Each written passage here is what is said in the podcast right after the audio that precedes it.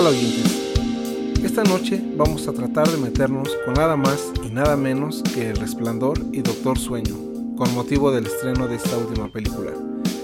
Esto nos lleva a tratar de entrar en la mente de tres figuras dignas de análisis, dos consolidadas, gigantescas, como lo son Stephen King en el ámbito literario, Stanley Kubrick, el grandioso Stanley Kubrick, hablando del film, y otra en ascenso como lo es Mike Flanagan. Estamos muy emocionados con este podcast en específico, ya que abordaremos para muchos la mejor película de terror de toda la historia, si no es que simplemente de las mejores películas en la historia. Y esto conlleva una responsabilidad importante para nosotros que esperamos cumplir para con ustedes. No creo que llegue a ser partidario del libro o de la película, por más que en muchos años he tratado de elegir simplemente no he podido llegar a una conclusión. Esto em, ya que para mí ambas presentaciones son muy buenas, incluso muchas personas las pueden llamar como obras maestras. Con referencia a Doctor Sueño, es un caso muy particular, ya que la película sabe el peso que tiene en sus hombros y Mike Flanagan no trata de competir con su precuela. Eh, la verdad es gratificante ver a un director en ascenso como, como lo es Mike Flanagan. Para no extenderme demasiado, demos la bienvenida a este segundo podcast de nuestra segunda temporada y acompáñenos con la familia Torrens en esta gran historia que dividiremos en dos partes. La primera será El Resplandor y la segunda Doctor Sueño. Esto es 70 milímetros. Yo soy Rock. Y yo soy Pau. Comenzamos.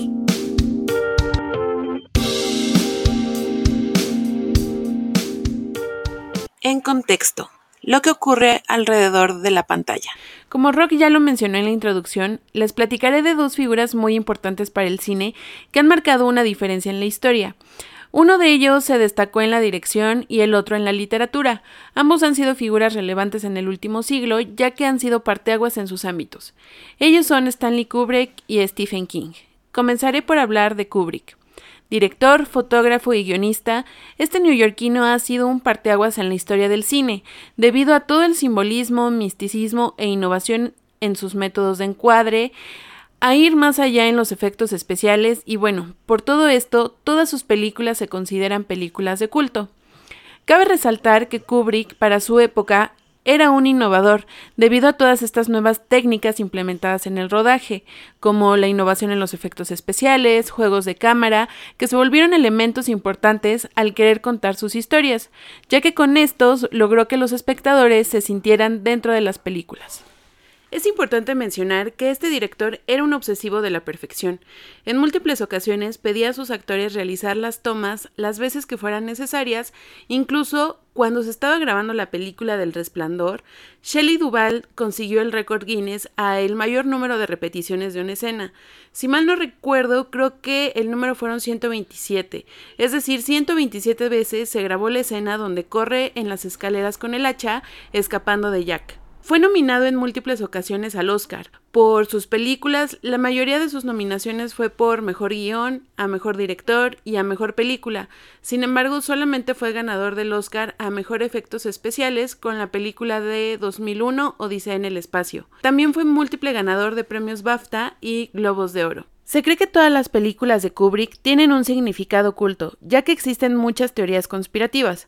Por ejemplo, una de ellas se desprende después del alunizaje, ya que muchos creen que después de haber realizado la película de Odisea 2001, el gobierno de Estados Unidos le encargó realizar un montaje para así ganar la Guerra Fría. También se cree que en la película de Ojos Bien Cerrados, el director plasmó ceremonias ocultistas celebradas por la famosa élite Los Illuminatis. Incluso se dice que la muerte temprana del director se debió a que en dicha película reveló más secretos de los debidos. El perfeccionismo y su ambición de querer mostrar su perspectiva de los relatos nos entregó obras impecables que en algunos casos o para algunos no fueron lo más cercanas a la historia original. Uno de los grandes ejemplos es El Resplandor, ya que Stephen King nunca ha estado de acuerdo al 100% con el largometraje presentado por Kubrick. Y bueno, ya que mencionamos a Stephen King, es el segundo personaje del que quiero hablarles hoy. A diferencia de Stanley Kubrick, que fue aclamado por la crítica y el público, King ha sido de los escritores más criticados debido a que se considera un escritor comercial. Tiene su haber alrededor de 62 novelas, las cuales siete de ellas fueron escritas bajo un seudónimo. Los primeros años de su carrera fueron los más complicados, debido a que tuvo que mal vender algunas de sus obras para poder lograr tener un ingreso. Fue hasta que un editor en Nueva York recibió un libro del cual King no estaba 100% convencido, ya que al comenzar a escribir los primeros capítulos de esta obra lo desechó, y fue su esposa quien decidió rescatarlo y convenció a King de enviarlos. Este libro fue nada más y nada menos que Carrie. Con esto, la carrera del autor comenzaba a despegar. Desafortunadamente, su madre, quien lo había apoyado desde la infancia, no pudo ver este éxito debido a una enfermedad terminal que acabó con ella en el año de 1974. Adicional a esto, la fama desmedida provocó que el autor perdiera el piso por completo, y en un afán de querer recobrar el control sobre su vida, decidió refugiarse en el Hotel Stanley en Rocky Mountain, Colorado.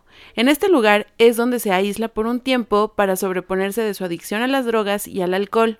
Durante esta temporada trata de concluir su novela Dark Sign, la cual había comenzado a escribirla en 1972 y no había logrado concluirla. Sin embargo, este fue el escenario idóneo donde surge el libro El Resplandor, el cual contiene parte de su biografía, de sus vivencias en el hotel y el clásico toque de horror característico de este autor. Como dato adicional, King creó el seudónimo de Richard Bachman, porque los estándares de edición de la época no permitían que un autor publicara más de un libro al año, y para liberarse de la presión que su creciente fama estaba ejerciendo en él. La primera novela publicada bajo este seudónimo fue Rabia, un controvertido relato en el que un estudiante asesina a algunos maestros y toma como rehenes a sus compañeros de clase. Esta novela, desafortunadamente para King, creó un estado de depresión ya que hubo personas que realizaron las matanzas que se reflejaban en este libro. Y bueno, este fue un pequeño vistazo a las carreras de estas figuras del mundo del cine y del terror. Paulina, con la pregunta que quiero comenzar es, ¿Qué prefieres? ¿Libro o película? ¿King o Kubrick? Este escenario es como si a una mamá le preguntaras cuál de sus hijos es su preferido. No podrías llegar a una conclusión ya que ambas obras son distintas. Una es la visión de King, donde plasma parte de su persona, y la otra es la interpretación de Kubrick, dándole de igual manera toques de su personalidad. Si tuviera que elegir, me quedo con Kubrick, ya que los tintes que le da a cada personaje te envuelven en una atmósfera incómoda, que te hacen estar al borde del asiento. En mi caso, como lo dije en la intro, realmente no tengo un preferido. Son dos obras que son muy distintas una a la otra, como bien lo comentas, eh, mientras que para mí King aborda temas místicos y da soluciones a casi todas las interrogantes del libro. Kubrick nos deja eh, una ambigüedad tremenda y cierres abiertos autointerpretativos. Em, bueno, a todo esto me gustaría que iniciáramos abordando el libro, si no tienes problema, Pau. El libro fue publicado en 1977. Actualmente lo podemos encontrar sin problemas en Internet, pero la versión original es bastante difícil de encontrar. Sabemos que King se toma su tiempo a la hora de escribir sus libros. Normalmente prioriza el hacernos empatizar con los personajes para que en las partes finales sintamos en otro nivel cualquier cosa que le suceda. Para muchos hay páginas que sobran, y para otros el libro se da el tiempo justo para contar su historia. Quiero mencionar las aristas del libro con la vida de King, ya que parte de su vida la tiende a plasmar en las historias que escribe. Como ejemplo, la mala relación que sufre Jack Torrance y su esposa Wendy por falta de dinero es un reflejo de los peores momentos que vivió con su esposa en la vida real. El hecho de que Jack estuviese esperanzado en escribir una obra exitosa para salir de la situación económica igualmente sucedía con King. Otro ejemplo es la adicción a las drogas y al alcohol que sufrió King siendo exitoso con sus libros. En el libro podemos ver a un Jack Torrance intentando ser mejor esposo de Wendy y padre de Danny. Para ello, King se tomó unos días y se fue a hospedar en el Hotel Stanley en Colorado, donde le llegó la inspiración para escribir El Resplandor. El ambiente que sintió en el hotel y las largas pláticas nocturnas que tuvo con el barman del hotel influyeron para lograrlo. La inspiración le llegó tan fuerte que el libro lo concluyó en cuatro meses, y el éxito fue rotundo. Hablando de las primeras páginas, podemos ver una dedicatoria a su segundo hijo Joe Hill King, y esto tiene sentido notando la similitud de Joe con Danny. Aunque no eran de la misma edad, en ese entonces la relación de amor que podemos leer en el libro entre padre e hijo es muy parecida a la que tienen Jack y Danny. Repito que esto, hablando directamente eh, del libro, ya que si lo queremos relacionar con, con la película, eh, pues no, la cosa es muy, muy distinta. en un principio, King quiso titular a su libro The Shine por la frase que es parte de una canción de John Lennon que le gusta muchísimo, llamada Instant Karma, pero sus editores echaron para atrás la idea, ya que Shine es una palabra despectiva para la gente afroamericana y terminó cambiándolo a The Shining. Em, hablando del simbolismo del libro, el mazo es quizá eh, lo más destacado. El hecho de que em, se describa al mazo con un lado blando y otro fuerte nos habla de ese comportamiento ambiguo de Jack. Por un lado es un padre y esposo intentando ser lo más amoroso posible y por otro lado es un adicto que, igualmente podemos notar en, en la película. Em, el hecho de que al final del libro su cara sea destrozada por, parte, por la parte fuerte del mazo y la parte blanda quede intacta es una referencia al final esperanzador que King nos quiere ofrecer en el, en el libro al contrario de la película. Otro simbolismo lo encontramos en el libro de recortes, ya que se nos presenta como un tipo de puerta a la perdición o al infierno o algo parecido si Jack no lo hubiera leído, eh, jamás hubiera ocurrido nada de lo, que, de lo que leemos. El libro de Barba Azul es otra referencia a la relación de Jack con Danny. Barba Azul em, era un libro que le leía Jack a Danny en el pasado. Pero bueno, mm, quien ha leído Barba Azul sabe que es un libro que para nada debería de leer un niño y menos de esa edad. Pero, pero es un Em, es una referencia al miedo descrito por Danny que siente por su padre, ya que al final de cuentas, pues la transformación de Jack va siendo paulatina y Danny es una transformación que igualmente debe de enfrentar. Siguiendo con este punto de lo inexplicable, me gustaría hablar de los personajes, ya que aquí nos encontramos una de tantas diferencias con la película. Para empezar, en el libro nos describen a Wendy como una chica rubia bastante guapa y a un Jack muy distinto al de Kubrick. De hecho, antes de empezar a filmar la película, mucha gente ponía a Robin Williams como el mejor Jack Torrance, y esto debido a que es un personaje que se va transformando continuamente al pasar del libro. Como lectores, notamos a una persona bastante morosa convirtiéndose en un desquiciado. Díganme si este perfil no le hubiera quedado a Robin Williams, siendo un actor que nos mostró bastantes facetas y matices actorales. La actuación de Jack Nicholson se sale de todo parecido posible al Jack Torrance de Stephen King, ya que desde el principio lo notamos como fastidiado, malhumorado, responde mal a todos, parece un escritor bastante frustrado y que quede claro que no por eso es menos al Jack Torrance de King. Recordemos que hablamos de obras muy distintas y por ende los personajes son distintos. No hay peores o mejores. Otro ejemplo eh, de diferencias lo encontramos en los diálogos a través del resplandor o el esplendor dependiendo de la traducción del libro ya que en el mismo podemos ver cómo Stephen King aprovecha muchos recursos y libertades que ofrece una página, describiendo esta charla eh, del resplandor o a través del resplandor con letras cursivas, mientras que Kubrick obviamente no puede hacer eso en pantalla.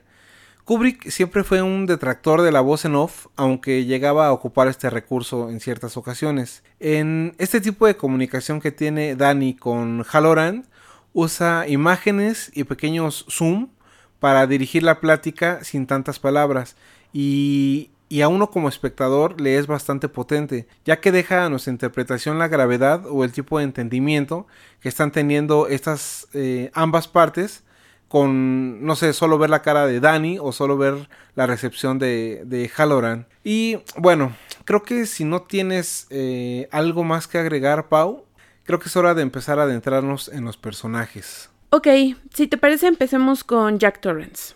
Creo que es el personaje más alejado entre película y libro.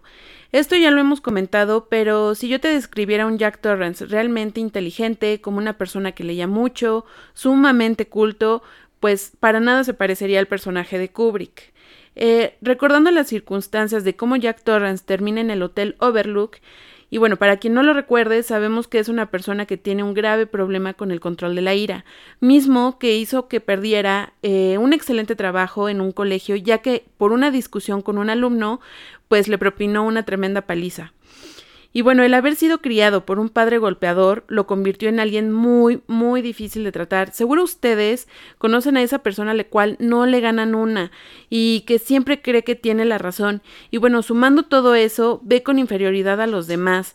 O sea, simplemente así, una persona con la personalidad de Jack Torrance, pues eh, creo que sí la pueden visualizar. Quisiera agregar esta parte del libro donde mm, a mi gusto Jack engaña a Wendy fingiendo cambiar su estilo de vida debido a que en uno de esos arranques de ira rompe el brazo de Danny cuando este tiene solo tres años. Y digo que engaña a Wendy porque mm, aunque ella cree que su cambio ocurre por este incidente, uno como lector sabe que en verdad el cambio se debe a al haber asesinado a un ciclista junto con su amigo de parrandas. Este hecho los deja muy mal a ambos y por ello es el, famoso cambio de estilo de vida de, Jack. Después de medio año sobrio, se las arregla para que por medio de una obra exitosa que él escribe, eh, vuelvan a abrir su caso en el colegio donde trabajaba. Dicha obra se llama El Instituto y narra lo ocurrido con el alumno que previamente les, les comenté que había golpeado para, transmitir su arrepentimiento. Esto es muy peculiar, ya que es como si estuviéramos leyendo dos biografías dentro de dos libros. Es decir, por un lado tenemos a Stephen King reflejando un poco su vida en el resplandor, y dentro del resplandor tenemos a Jack Torrance reflejando su vida con esta obra llamada El Instituto. Bueno, igualmente vemos muchos flashbacks donde nos muestra un poco de la infancia de Jack. Y vemos los traumas que tiene Danny no son nada distintos a los que tiene su papá. Hay muchos párrafos que ponen mal al lector, o por lo menos a mí me movieron muchísimas cosas. Por ejemplo, la parte en donde el padre de Jack deja casi muerta a su madre por una golpiza con un bastón, pues es terrible, y son temores que comparten tanto Jack como Danny. En el caso de Jack, desafortunadamente, pues adoptó la personalidad de su papá. Y bueno, tendremos que esperar a ver lo que sucede en Doctor Sueño para ver si Danny repite estos patrones. Sí, efectivamente es lamentable el perfil de Jack Torrance como, como personaje. Y bueno, para finalizar con la descripción de este, podemos decir que es una persona bastante envidiosa y frustrada. Esto igualmente ya lo habíamos comentado, pero es lamentable como él se ve como, como este gran escritor que el mundo está esperando y la verdad es que pues no lo es. Eh, la parte de la envidia eh, la podemos notar cuando, cuando aparece este personaje llamado George, que es un, un chico em, de, de padres poderosos y con influencias. Y en apariencia no es mala persona. Em, de hecho, Jack se hace su bullying oficial, ya que en el colegio hay un grupo de debate em, al cual el chico logra entrar por influencias del padre. Bueno, eh, Jack como profesor le hace burla por no poder hablar correctamente, altera los cronómetros de, estos debates para que el chico no pueda exponer bien sus ideas, eh, se burla en frente de sus compañeros. Bueno, entonces eh, detalles así son lo que va, va creando la imagen de, Jack Torrance como personaje. A resumidas cuentas, eh, el hotel ocupa esta idea de, y abro comillas, tú mereces más y si no eres más es culpa de tu familia, cierro comillas. Entonces, em, el hotel se encarga de hacerle este Inception, por llamarlo de alguna manera. ¿Qué te parece, eh, Pau? Si ahora vamos con, con Wendy. Sí, y bueno, antes de entrar con el papel de Wendy, quisiera mencionar que eh, en efecto, como lo, lo, dijiste hace un momento, el hotel empieza a jugar un papel bastante importante en, en la historia. Y bueno, creo que lo vamos a tocar más adelante, pero es importante que nuestros oyentes lo mantengan en cuenta. Creo que lo primero que hay que mencionar es la diferencia con la película, ya que hemos mencionado estos hechos, pero en el libro Wendy es una persona bastante culta, es rubia y es muy hermosa. Y pues realmente nos salta a la vista eh, el papel que desarrolla Shelley Duvall en la película. Los condicionantes del personaje los notamos igualmente en flashbacks al describirnos la muerte de su hermana de 6 años cuando Wendy tenía 10. Y bueno, la pésima relación que tiene con su madre aún después de que Wendy fuera madre. Y esto cabe resaltar que es por el hecho de que su madre la culpa por el fracaso de su matrimonio. Eh, es importante mencionar que Wendy tiene dos problemas importantes en el libro. Uno es el hecho de saber que Dani quiere más a su padre que a ella, y el otro es el miedo que siente a veces por su hijo, lo cual es normal este miedo para el lector ya que sabemos cuál es el poder de Dani. Y seguro si viéramos a nuestros hijos interactuar con un tal Tony, nos sacaría un buen susto. Cabe mencionar aquí una anécdota de mi infancia, que cuando yo era chiquita, cabe, eh, yo nunca había visto esta película, pero mis papás sí. Y me cuenta mi mamá que cuando yo era chiquita hablaba igual que Dani, o sea, le hacía red rum, red. Bueno, hacía ruiditos parecidos, no decía red rum, pero hacía ruiditos parecidos y eso perturbaba un poco a mi mamá. Sí, seguro. Eh, de hecho, también cuando era pequeño, pues mis papás me, me comentan que jugaba con algún, con algún niño imaginario debajo de mi cama y pues el, el, susto era tremendo para ellos. Entonces, por supuesto que eh, nos podemos identificar con, con Wendy. Y eh, sí, de hecho, hay ocasiones donde Wendy pregunta a, a Dani cosas como, eh, ¿y qué opina Tony de tal o cual cosa? O sea, es un tema que tiene atravesado o en otro punto hasta ocupa al pobre de Dani para saber si Jack ha vuelto a la bebida o no. Eh, hay momentos en el libro donde pregunta, Dani, ¿sabes si tu papá está, eh, está bebiendo? Y la respuesta de Dani, pues es aún más fuerte cuando le responde aún no. Y regresando a las diferencias con la película, se debe de mencionar el pedazo de valentía que muestra Wendy cuando hace frente físicamente a Jack. Al día de hoy sería un personaje idolatrado por lo políticamente correcto, ya que muestra a una mujer bastante fuerte y decidida, a diferencia del personaje que vemos en la película. Eh, el personaje del libro, pues es sumamente admirable. Recordemos que en el libro Jack la golpea con un mazo en el estómago y después le rompe las costillas para después romperle la rodilla. Es decir, que las heridas realmente son graves y ella no deja de luchar. En conclusión, aunque sabemos que Kubrick hizo su propia versión del resplandor, creo que de todos los personajes, pues creo que fue Wendy la, la más afectada eh, eh, en esta transición a la pantalla grande. ¿Y qué te parece, Rock, si comenzamos a describir a Dani? Perfecto. Em, de Dani podemos decir que es un niño de 5 años con este poder llamado el resplandor, con el que puede comunicarse telepáticamente con otras personas, tengan o no el poder. Bueno, eh, esto mientras estén cerca, ya que parece que aunque pueden comunicarse con lejanía, solo es posible con gente que tenga este mismo resplandor. Tiene un amigo imaginario llamado Tony, que parece puede ver el futuro. Este no es el culpable del resplandor, eh, pero pareciera más como una parte del subconsciente que actúa cuando Danny está dormido o simplemente desconectado de la realidad. Esto es más una interpretación ya que em, de los temas que no se aclaran en el libro ni en la película es este de Tony. Siempre se describe a, este amigo imaginario desde un lugar muy lejano a la vista de Danny y por eso no lo puede describir a detalle. Hay muchas teorías que hablan de, de Tony. Hay una que dicen que Tony es Danny pero mayor, hablándose así a sí mismo, pero bueno, es solo una, una teoría. Notamos a, Dani como un niño muy solitario, pero muy maduro. Igual es muy retraído, ya que siente que su poder hará que las personas se, se alejen. Y el temor más grande es que sus propios padres lo, lo puedan alejar. Creo que gran parte de la madurez de Dani es a causa de escuchar desde muy pequeño los pensamientos adultos que lo han rodeado. Es decir, le ha tocado oír y ver cosas bastante fuertes para su edad, y eso lo convierte en alguien muy introspectivo y muy inteligente. Sí, claro. Eh, imaginemos leer la mente de una tipa diciendo que se quiere meter en el pantalón de alguien más, como sucede en el libro, o escuchar a tu madre pensar que se quiere separar de tu papá, o a tu papá pensar que se quiere suicidar. O sea, a los cinco años vemos a nuestros padres como nuestros héroes, sean lo que sean. Pues para Dani esto es muy distinto. Y bueno, eh, ¿qué te parece si ahora hablamos del otro personaje con el resplandor, Dick Halloran? Ok, Dick funge como una especie de sensei para con Danny, pero creo que es muy poco eh, constante en el libro, ya que en algunas ocasiones dice que aunque hay presencias en el hotel, no pasará nada, y en otros momentos dice que hay un peligro inmenso y que deben tener cuidado. Creo que aquí sí le faltó a Stephen King crear mayores cimientos para este personaje. Digo, o sea, lleva años en el hotel y de verdad no ha visto nada, o de plano es tan insignificante que ni el hotel lo toma en cuenta, o quizás simplemente es que su resplandor no es tan fuerte como el de Dani.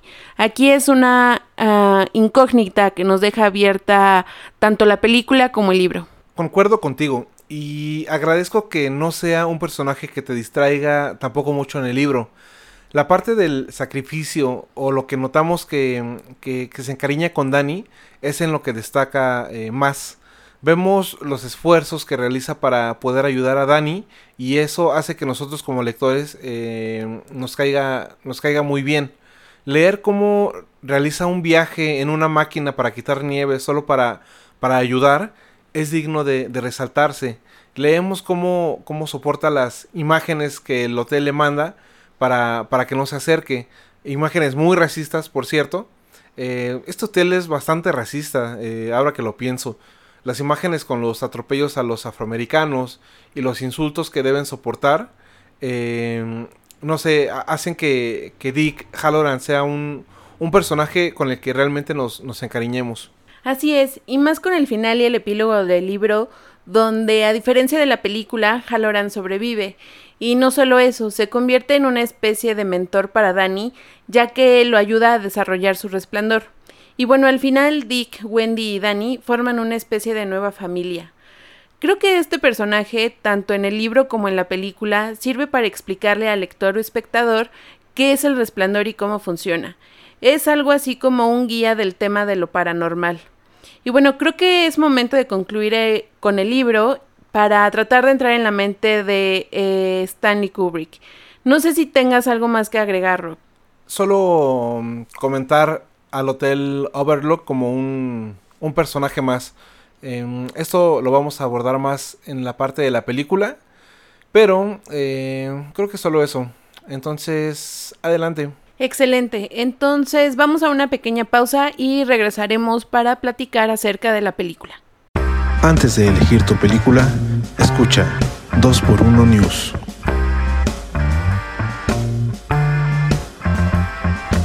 Muy bien, oyentes, y como este es el último podcast del año, queremos hacer una remembranza de nuestras siete películas favoritas. Y hablando de favoritos, quiero mencionar que es a gusto personal tanto de rock como mío. No necesariamente son las siete películas más taquilleras o las más aclamadas por la crítica, simplemente fueron las que nos gustaron más en el año. Y bueno, Quiero comenzar con las mías. En séptima posición tengo a Detective Pikachu. Ya sé que esta película no se esperaba mucho de ella y admito que la trama tampoco es de lo mejor. Pero me fascinó la animación, o sea, realmente la animación fue llevada a otro nivel. El detalle que le pusieron a los Pokémon es simplemente wow. Eh, me hizo querer vivir ahí y tener a un Pokémon conmigo. Y bueno, me gustaría que haya una secuela de esta película. En sexta posición tengo Entre Navajas y Secretos. Esta película se estrenó al final del año. Eh, algo que Rocky y yo usamos para medir qué tan buena o mala puede ser una película es si nos da sueño o no. Nosotros acostumbramos a ir a las funciones eh, más tarde o prácticamente las últimas funciones del día. Uno por practicidad y otro porque nos pone a prueba si nos mantiene despiertos o no. Y esta película nos mantuvo despiertos y al filo de la butaca porque realmente, aunque es una trama un tanto cansada ya que no hay tanta acción ni tanta mm, dinámica en la película, creo que nos va llevando eh, por la historia de una manera excelente y tiene una inspiración en el juego club que a mí en lo particular me gustó mucho. Y bueno, Creo que cumple su cometido al entretenerte un buen rato. En la quinta posición tengo Aladdin, o sea, la verdad es que yo le tengo aberración a los live action de Disney. Odié con todo mi ser la Bella y la Bestia, ni qué decir de Dumbo. Y bueno, El Rey León me dejó queriendo más, pero creo que Guy Ritchie hizo un trabajo fantástico. Me cayó la boca acerca de los pésimos live action que Disney habían eh, tenido. Y bueno, solo me gustaría eh, que dejaran de ser tan políticamente correctos en algunos aspectos, pero en esta película no me molestó tanto eh, este tema. ya que entre los colores y la música pues pudo subsanar toda esta situación.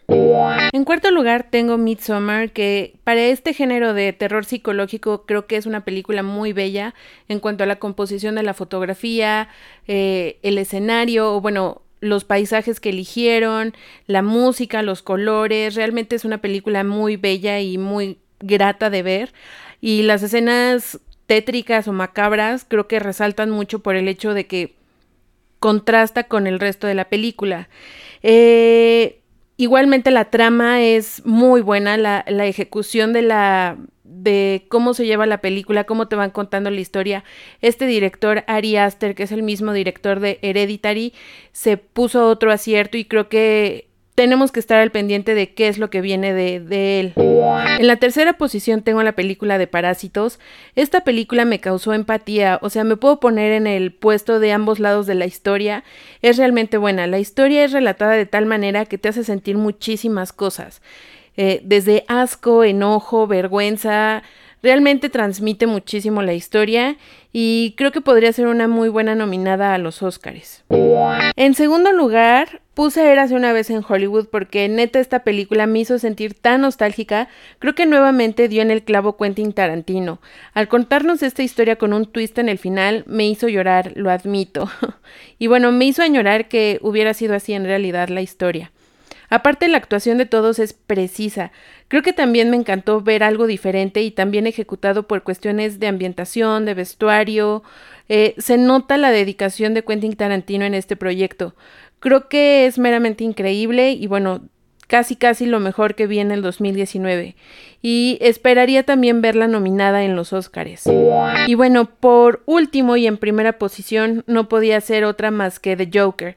Esta película me tenía la expectativa porque como podía ser una obra maestra como lo fue, o podría ser un desastre rotundo. Recordemos que esta película está ejecutada por el mismo director que dirigió la saga de Hangover, o sea, Muchos dirán que hizo una copia exacta de otras películas, pero también para hacer eso se necesita gracia y obviamente se nota el toque de, este director. Eh, al mismo tiempo creo que la, la mancuerna que hizo con, con Phoenix, pues se, se nota lo bien que fue la ejecución y bueno, es realmente impecable. Creo que es de las películas en las que menos he parpadeado y bueno, no me quería perder en lo absoluto de nada. Y dime, Rock, para ti, ¿cuáles fueron las siete favoritas de este año? Creo que vamos a coincidir en varias películas. En fin, eh, para mí estas son las siete. En el lugar número 7 eh, tenemos a Doctor Sueño. El simple hecho de haber disfrutado esta película gracias a la atinada dirección de Mike Flanagan hace que la pongan en el top 7. En verdad eh, pensé que iba a sufrir un intento de fusionar la historia de Kubrick con las ideas primarias de Stephen King, las cuales son blanco y negro absolutamente. No sé, es como si de pronto eh, un hijo quisiera solucionar las cosas de unos padres que estuvieron divorciados. No sé, es, es, es algo muy bueno lo que hizo eh, Mike Flanagan. La verdad, no creí que lo pudiera hacer tan bien, em, pero en lugar de eso encontré una una grandiosa película que aunque claro que tiene sus peros, en general me agradó. En el lugar número 6 tengo a Parásitos. Eh, con esta película eh, estoy mm, de acuerdo con tu opinión, Pau, respecto a las sensaciones que te provoca. Me agradó la propuesta tan original y el hecho de que cada vez que creí saber lo que sucedería, pasaba algo completamente distinto. Normalmente siempre eh, se pone a la clase alta como la abusiva y la que pisotea a la clase media baja. En esta película vemos lo terrible y abusiva que puede ser la clase media baja sobre personas con dinero pero con muy muy buenas intenciones. En el lugar número 5 coloqué a Vengadores Endgame. ¿Qué les puedo decir? Aunque aunque aún recuerdo eh, cuando soñaba con ver una película de superhéroes en, en la gran pantalla, eh, con Endgame tuvimos una primera culminación, llamémoslo de esa forma, de este deseo. Y vaya que lo cumplió eh, de sobremanera. Aunque personalmente me gustó más Infinity War, Endgame ofrece acción, drama, moraleja sobre la familia y unas ganas tremendas de saber qué sigue con todo el universo Marvel. En el lugar número 4, eh, Eras una vez en Hollywood. Nuevamente coincido con tu opinión, Pau, eh, y es que la nostalgia está en cada escena, en cada canción, en cada vestuario, en cada auto. Eh, las actuaciones de todos son magistrales y el final tan deseadamente distinto al estilo de Tarantino me dejó muy muy contento al salir del cine. En el lugar número 3 tengo The Irishman. Eh, para los que creían que las películas estaban dominadas por un estilo completamente de superhéroes, llega un señor llamado Martin Scorsese eh, y nos trae El Irlandés. Esta película tiene un corazón enorme y una construcción sumamente redonda. Siempre he creído que De Niro ha actuado en, piloto automático en los últimos años. Siempre lo he visto interpretar un mismo papel con una misma cara en todas sus películas. Pero de pronto pones a esta bestia en su hábitat y nos ofrece una interpretación buenísima eh, junto con una historia de, de las mejores del año, por lo menos para mí. En el lugar número 2 tengo a Midsommar. Eh, siendo el terror una de mis categorías favoritas en el cine, soy el primero en decir que de cada 10 películas, solo en 2 o 3 podemos ver algo que valga la pena. Eh, bueno, pues esta película entra en esas 2 o 3. La película eh, entra en esta nueva ola de terror psicológico en la cual nos hace partícipes como espectadores.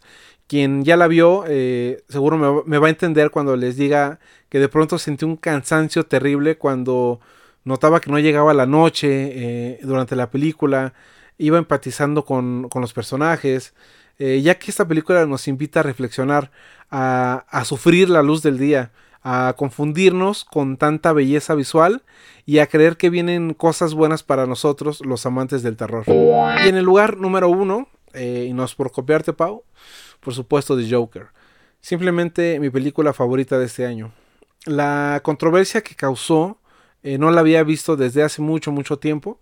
Y aunque dentro de esos debates hay temas totalmente absurdos, como creer que Arthur tiene justificaciones para convertirse en lo que se convirtió, digo, es como si de pronto todos entendiéramos los asesinatos de Charles Manson y empatizáramos con el pobrecito y lo, tuviéramos como un santo, ¿no? Y lo, lo idolatráramos. Que bueno, de pronto eso sucede también con algunos narcotraficantes, pero ese es otro punto. Y eh, otro punto es el análisis. Es de verdad una película digna de platicarse eh, saliendo del cine o llegando a tu casa con tu pareja, con tu familia. Es un gran tema. Eh, e, e, esto que provocó la película, la verdad, lo, aprecio mucho. me dio muchas horas de buena charla con, personas que conozco, con Pau misma cuando salimos del cine. Bueno, eh, tema aparte, la gran interpretación de Joaquín Phoenix.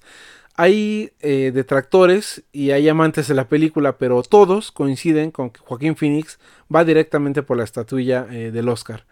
Aunque la película tiene sus puntos débiles, llamémoslo de esa forma, es, es, un, es un punto bastante digno de, de, valorarse, ya que estas personas que realmente son detractores tienen puntos bastante bastante válidos.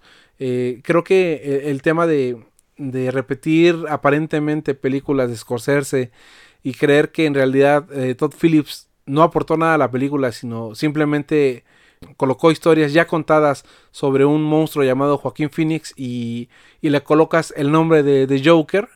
bueno, piensa que esa fue la, la fórmula y que en realidad esta película no tiene corazón. Creo que em, no, e, e, este no es el caso. La película me gustó muchísimo y repito, fue para mí la número uno de este año 2019. Antes de elegir tu película, escucha 2x1 News.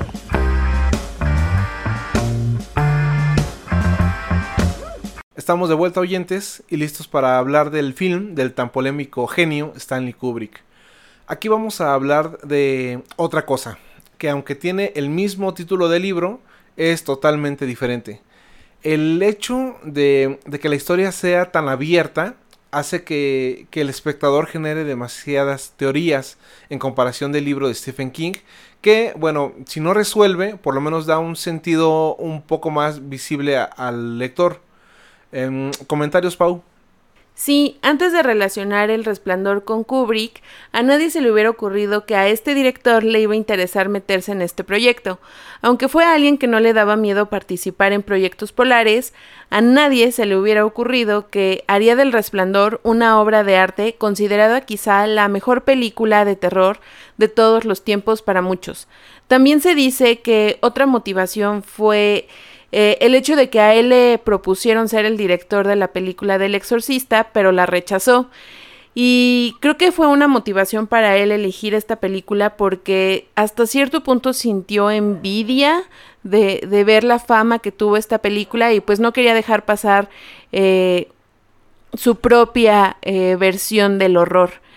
Y bueno, Warner compartió a Kubrick el machote del libro aún no publicado y al leerlo se interesó muchísimo en el proyecto. Eh, también tuvo una reunión con Stephen King donde se había llegado a un supuesto acuerdo donde se especificaba que King iba a tener mucha libertad en el film, cosa que conociendo obviamente a Kubrick iba a resultar una guerra absoluta.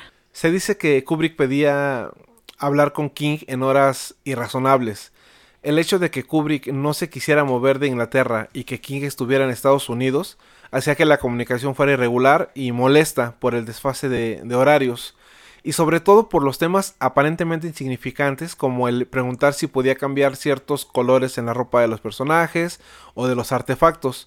Incluso se dice que, que tenía horas y horas en llamadas debatiendo el significado de Dios. Todos sabemos que Kubrick era ateo y por ello no creía en el cielo o el infierno, y también sabemos que la historia de Stephen King se basa en un tipo de hotel con espíritus o poseído o algo parecido. Entonces, al ser ideas que se contraponían, las discusiones estaban a la orden. Se dice que después de que King escribiera la base de la historia, eh, que se contaría en la película, se fue eh, desentendiendo del proyecto hasta llegar al punto de no querer saber nada de Kubrick. Después de esta separación, Kubrick contrató a Diane Johnson. Esta mujer daba una serie de conferencias de novelas oscuras y esto atrajo a Kubrick ya que le interesó la visión del terror que ella tenía aunque a mi parecer tuvo que haber influido más el hecho de que esta mujer odiaba terriblemente a Stephen King. Siempre se mencionó en contra de sus novelas y en su forma de contar historias. Una vez juntos se dedicaron a cortar secuencias y páginas del guion que King les había dejado. Hicieron y deshicieron lo que quisieron con la obra.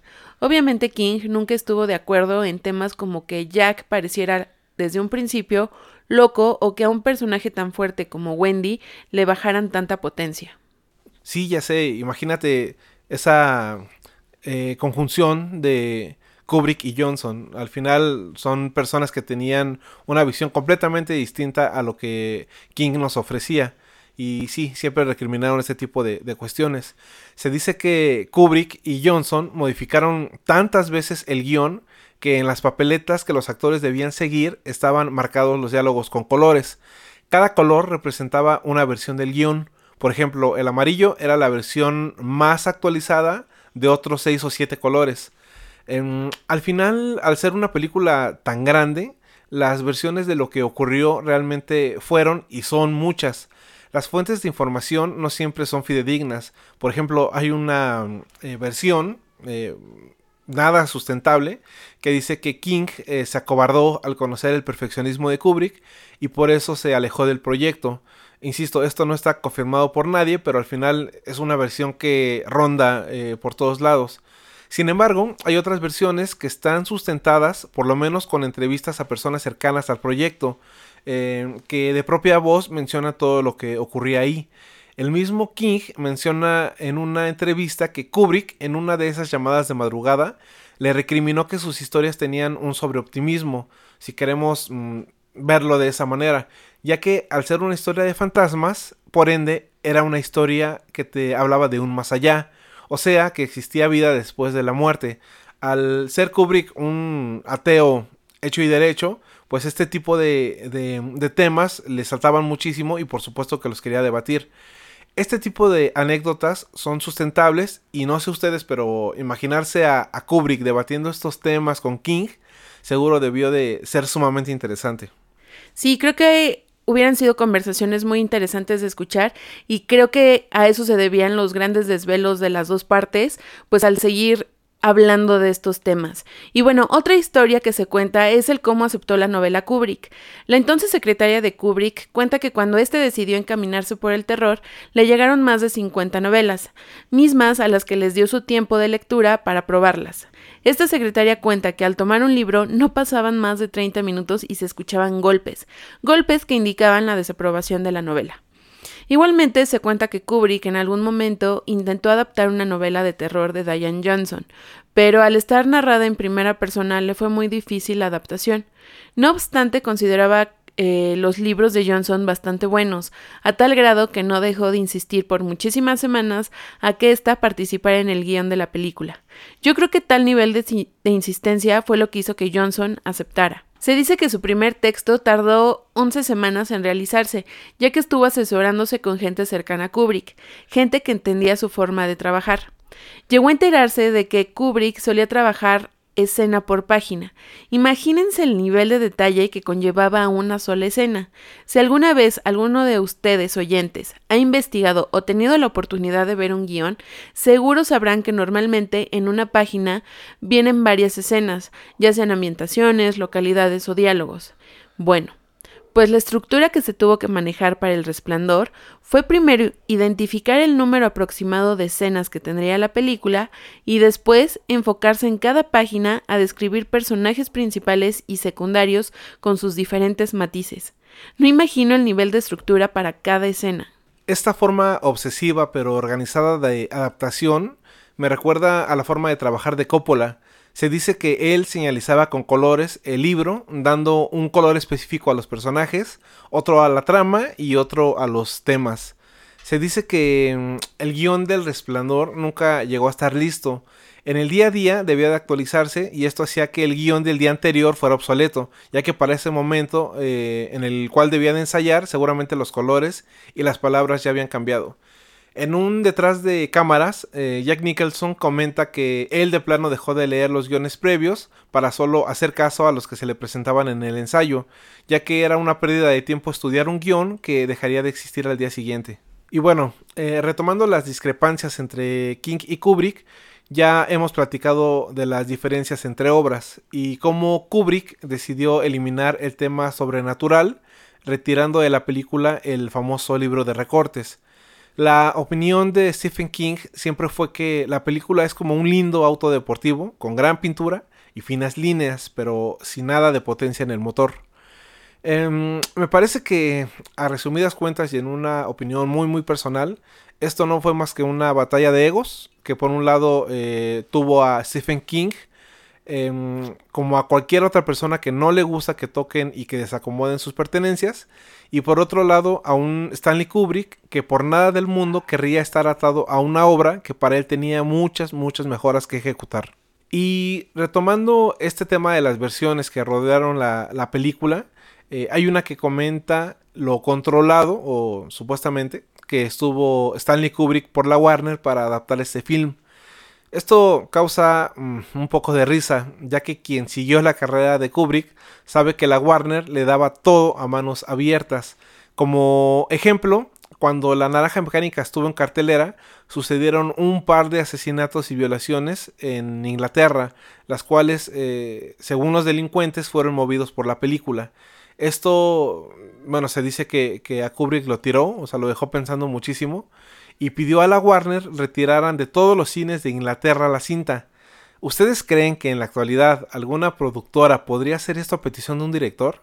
Con solo este ejemplo creo que podemos entender que para nada existieron restricciones.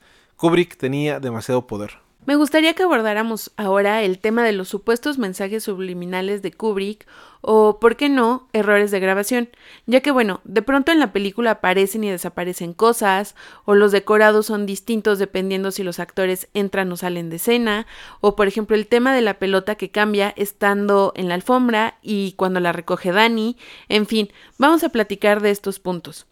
Creo que hay muchas leyendas urbanas y muchas cosas que son reales.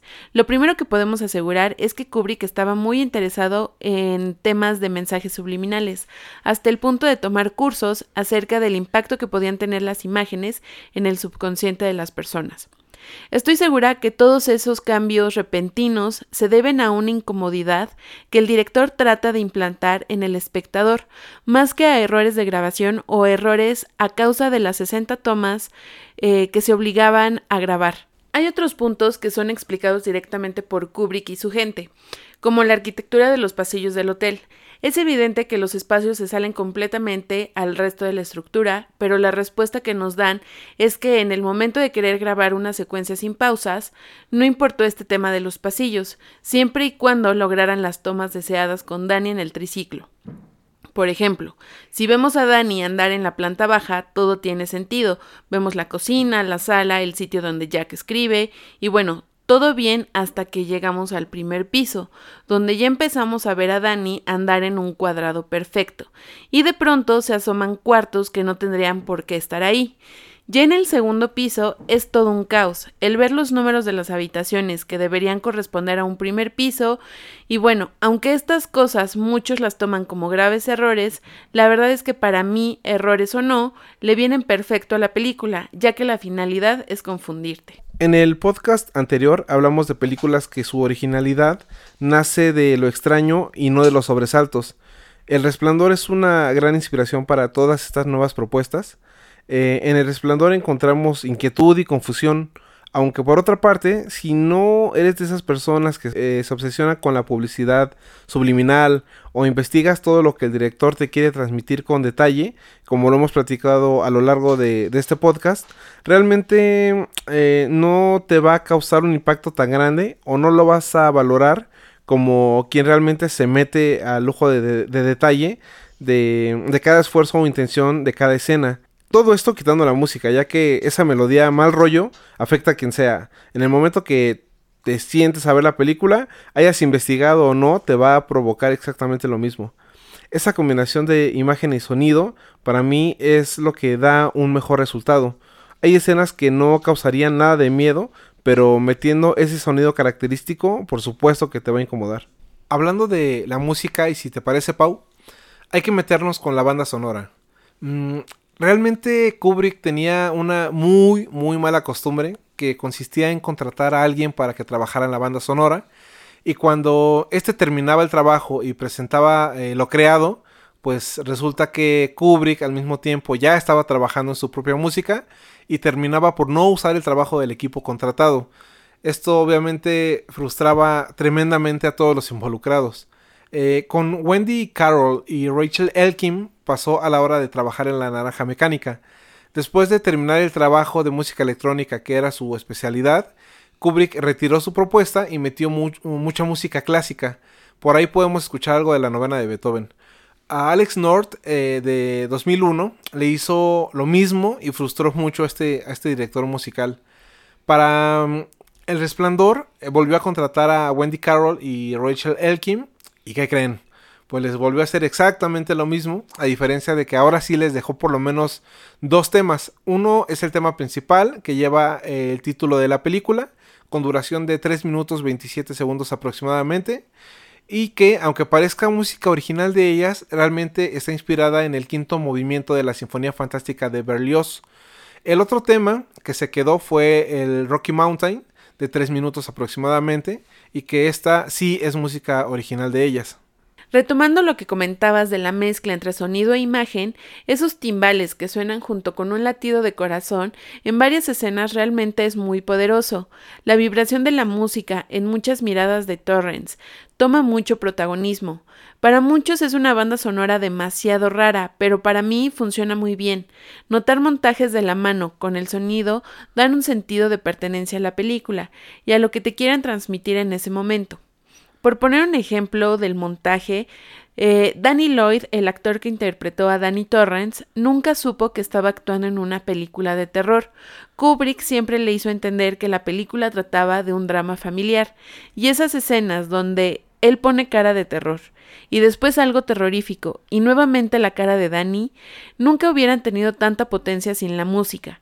Al final, el niño en realidad no estaba viendo lo que nosotros vemos en la película. Y bueno, cambiando un poquito el tema, si te parece bien, Rock, vamos a platicar sobre este famoso reportaje llamado Habitación 237 junto con sus teorías. Muchos se preguntan por qué el cambio de número en la habitación. La verdad es que no hay una versión oficial, pero la leyenda cuenta que en el hotel donde se grabó existía una habitación 217, y el hotel pidió cambiar el número por otro que no existiera en realidad, ya que los inquilinos no iban a querer rentar esa habitación. Insisto, esto es solo la versión más común. La primera y más famosa teoría dice que la película solo fue una confesión por parte de Kubrick acerca de su participación en el supuesto montaje de la llegada del hombre a la luna en 1969, revelando esto por medio de detalles como por ejemplo el número de la habitación, ya que según esta versión existen 237 mil millas de la Tierra a la Luna y que las gemelas hacen referencia al proyecto Géminis previo a la llegada a la Luna.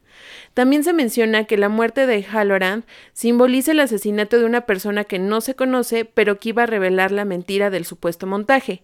Y por último es el detalle del suéter de Danny con el bordado del cohete de Apolo 11. Ah, y el hombre oso representando a la Unión Soviética, que eran los competidores en aquella época. La segunda teoría menciona que las gemelas son en realidad Danny Torrens, ya que las gemelas representan algo así como que a Danny y a Tony. En muchas de las escenas donde salen las niñas, se puede interpretar que en realidad solo es una y la otra no es más que su reflejo. Por ejemplo, hay partes donde las niñas están hablando al unísono y pareciera que en realidad solo es una la que está hablando y la otra, insisto, no es más que su reflejo. Cuando también aparecen muertas, eh, se ve la, escena con mucha sangre, eh, en realidad están ambas en la misma posición, solo que una está boca arriba y la otra está boca abajo. Otro punto eh, que trata de reforzar esta teoría em, es el tema de, cuando Dani entra a la habitación 237, ya que eh, podemos ver cómo va en su triciclo y va pasando por muchas habitaciones donde solo hay una puerta. Pero bueno, esta habitación 237 es la única que cuenta con dos puertas. Nuevamente el tema de la dualidad. Justo cuando Dani está por abrir la puerta, eh, le viene como un flashazo de las gemelas. O bueno, según esta teoría, mm, vendría siendo como un tipo de advertencia de peligro de Tony. Em, donde otra vez vemos involucrado el tema de, de los reflejos, ya que cuando entra a esta habitación vemos un par de espejos en, en donde, bueno, al entrar Dani se va a ver reflejado nuevamente. La siguiente teoría son los ríos de sangre. Algunas personas mencionan que en la escena donde salen los litros de sangre del elevador, algo sale del lado izquierdo de la toma. Esto se logra percibir aún debajo del chorro de sangre. Como lo hemos mencionado anteriormente, Kubrick era muy cuidadoso en las tomas y en lo que quería mostrar en pantalla, por lo cual se descarta la idea de que era un objeto que ayudaba a salpicar la sangre por todos lados. Por otro lado, esta teoría menciona que el elevador es una analogía de Danny, tomando como sus ojos los relojes que están arriba de las puertas y las puertas e, en sí como su boca. Recordemos que en las escenas iniciales de la película, Danny menciona que Tony es un niño que vive en su boca. Por lo tanto, esta teoría concluye que la cosa que sale del elevador puede ser Tony. La siguiente teoría es bastante repugnante, ya que hay personas que después de hacer un, análisis bastante profundo, eh, pueden concluir con que en esta película también se habla de perversión y de abuso sexual. Ah, hay algunos hechos que nos conducen a pensar que Jack es un reprimido sexual y un violador. Em, el primer punto de esta teoría es la caldera, ya que hay imágenes de mujeres desnudas en la parte em, trasera de, la caldera. Eh, es una escena donde vemos a, a Wendy em, manipulando las, las centrífugas. Y, bueno, atrás podemos ver estas escenas. Quizá de primera eh, intención no, no ponemos tanta atención y se nos van este tipo de detalles. Pero bueno, este es el primer punto. El segundo es eh, las mujeres que pasan caminando al lado de Jack. Eh, a lo mejor son cosas insignificantes, pero uniendo todos estos puntos de los cuales estamos hablando, podría ser. Bueno, vemos a estas mujeres pasar junto a él y no importando que esté su esposa a un lado, pues él las ve de una forma bastante morbosa. Em, otro punto, y este es el más fuerte desde mi punto de vista, ya que Kubrick no deja eh, rienda suelta, cualquier simbolismo que podamos ver en sus películas tiene un porqué. Entonces, bueno, en esta escena vemos a Jack sentado con una revista para, mm, bueno, esperando que lo llamen para la entrevista. En la escena natural podemos ver que llegan por él para que se dé a cabo la, entrevista. Pero eh, haciendo un, cuadro por cuadro, podemos ver que la, la revista que él está leyendo es la Gear donde en la portada vemos que hay un reportaje específico donde se habla del incesto. Eh, ¿Por qué tendría que venir este tipo de, temas en, la revista que él está leyendo? Insisto, Kubrick no deja nada suelto, entonces por supuesto que mm, lo podríamos tomar en cuenta. Eh, bueno, otro punto eh, muy específico es el tema de, los osos. Recordemos que hay una escena bastante rara donde se ve un hombre vestido de oso dando sexo oral a otro hombre pero mayor de edad. Em, también está esta otra escena donde se pueden ver eh, osos eh, cuando Danny está con la psicóloga hablando de Tony, ya que vemos que la almohada donde está recargado eh, Danny es un oso. Y por último podemos ver que en la recámara donde, donde Danny se va a quedar en el Hotel Overlook, arriba de, su cabecera, hay un recuadro con dos osos. Volvemos al mismo punto. ¿Por qué Kubrick pone estos eh, cuadros en ciertos puntos muy específicos? Eh, bueno, entonces muchas personas después de unir todos estos puntos han concluido que Danny era víctima de, de abuso sexual. Eh, bueno, imagínense, unen todos estos puntos y de pronto ven esta escena donde Jack le habla a Danny y Danny se acerca con un temor impresionante.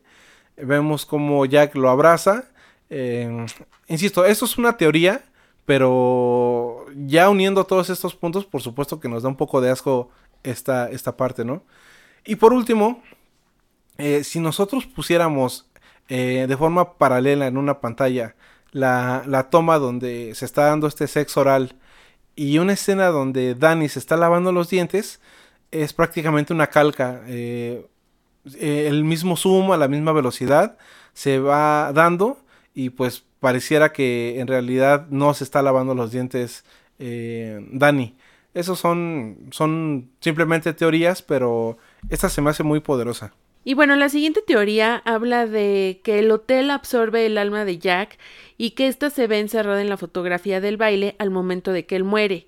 Recordemos que el hotel está construido sobre terrenos indios y ellos aún tienen la creencia que cuando se les toma una foto su alma queda plasmada dentro de ellas. Otra teoría habla de que Jack ya había estado previamente en el Hotel Overlook en el año de 1921, pero siendo el gerente.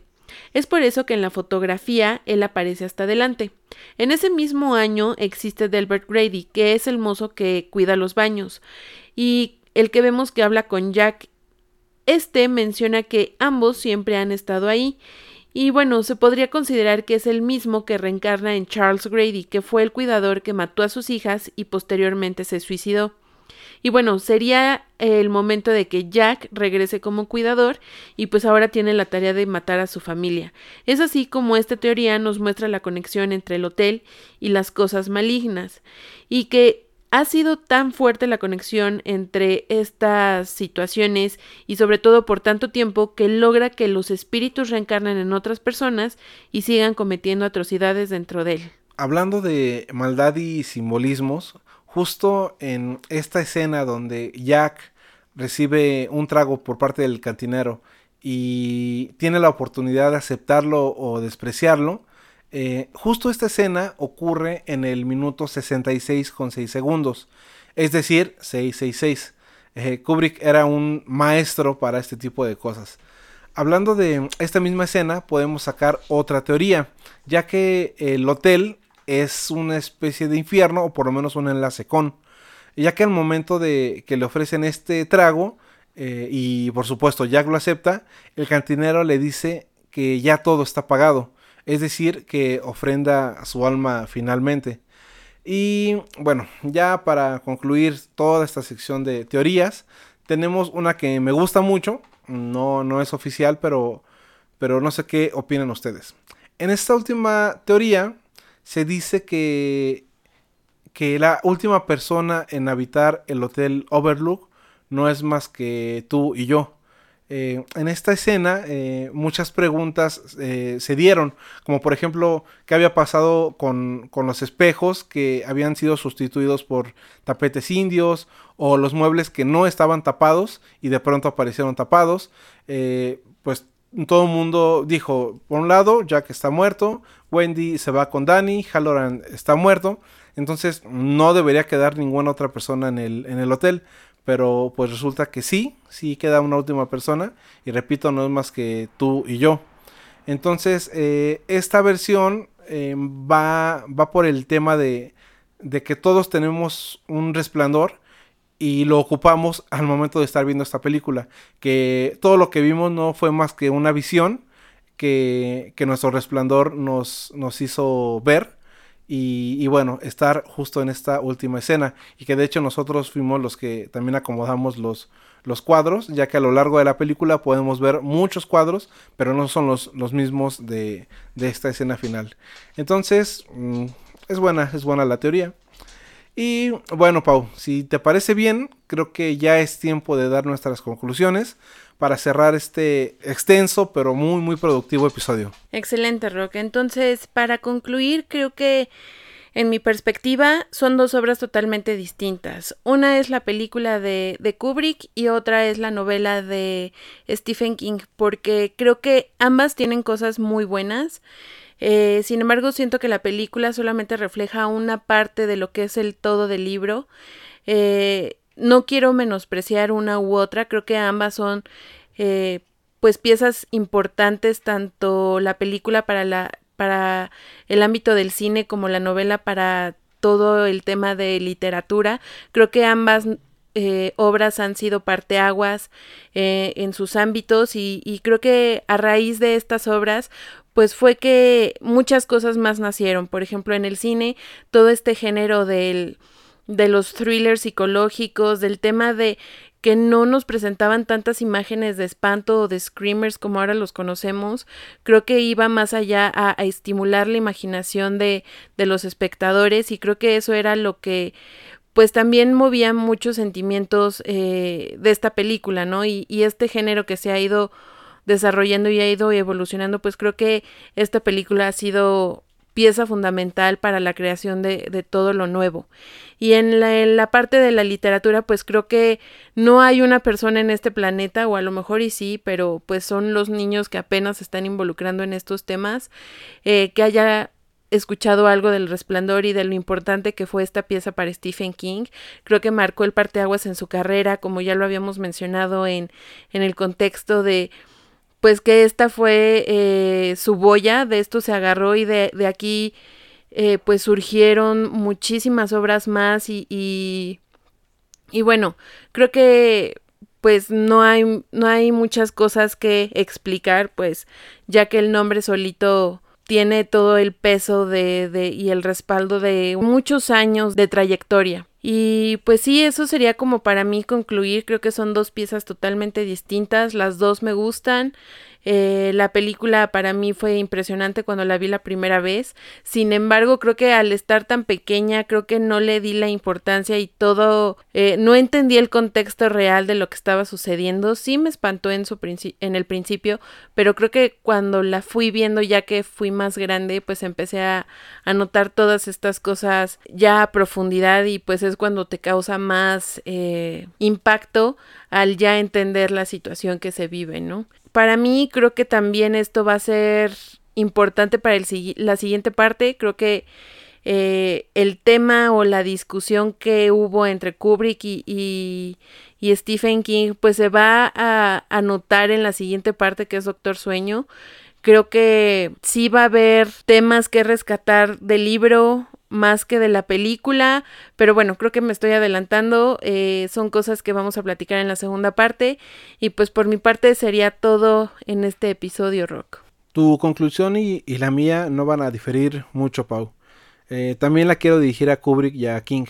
Cada quien en su, en su ramo eh, hicieron cosas maravillosas, cosas que van a perdurar por muchos, muchos, muchos años, estoy seguro.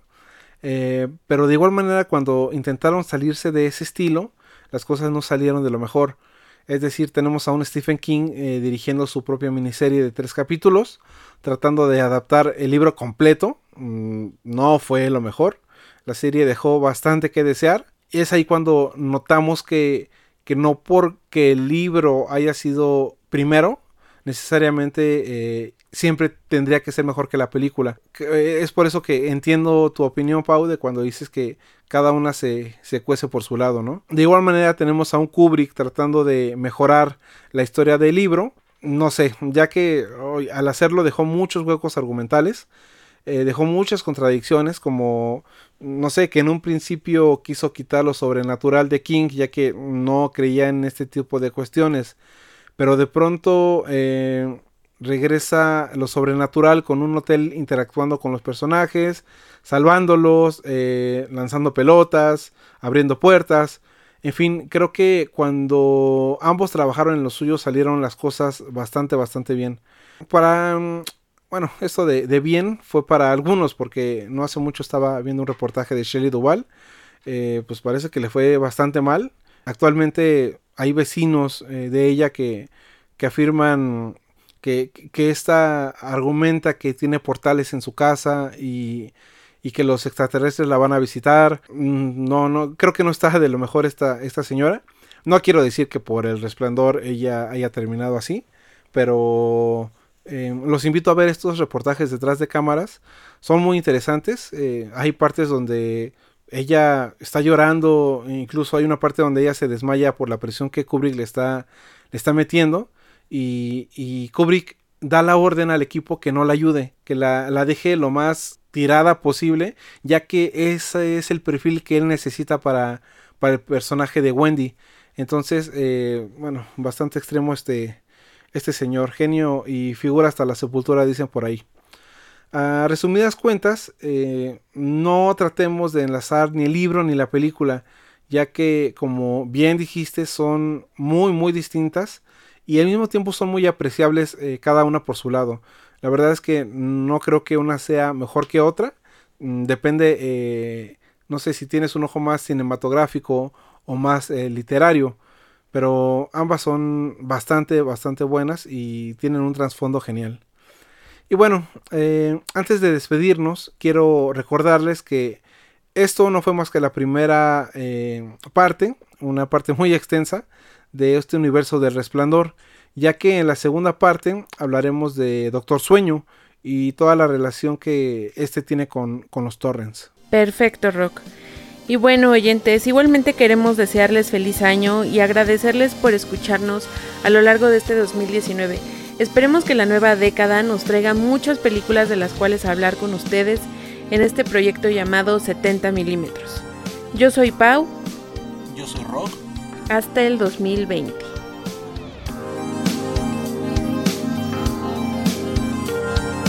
Nuestras redes sociales de Facebook, Instagram y Twitter las puedes encontrar como arroba 70mm.mx. Si deseas compartir con nosotros lo que sea relacionado con este apasionante mundo del cine, seremos tus lectores.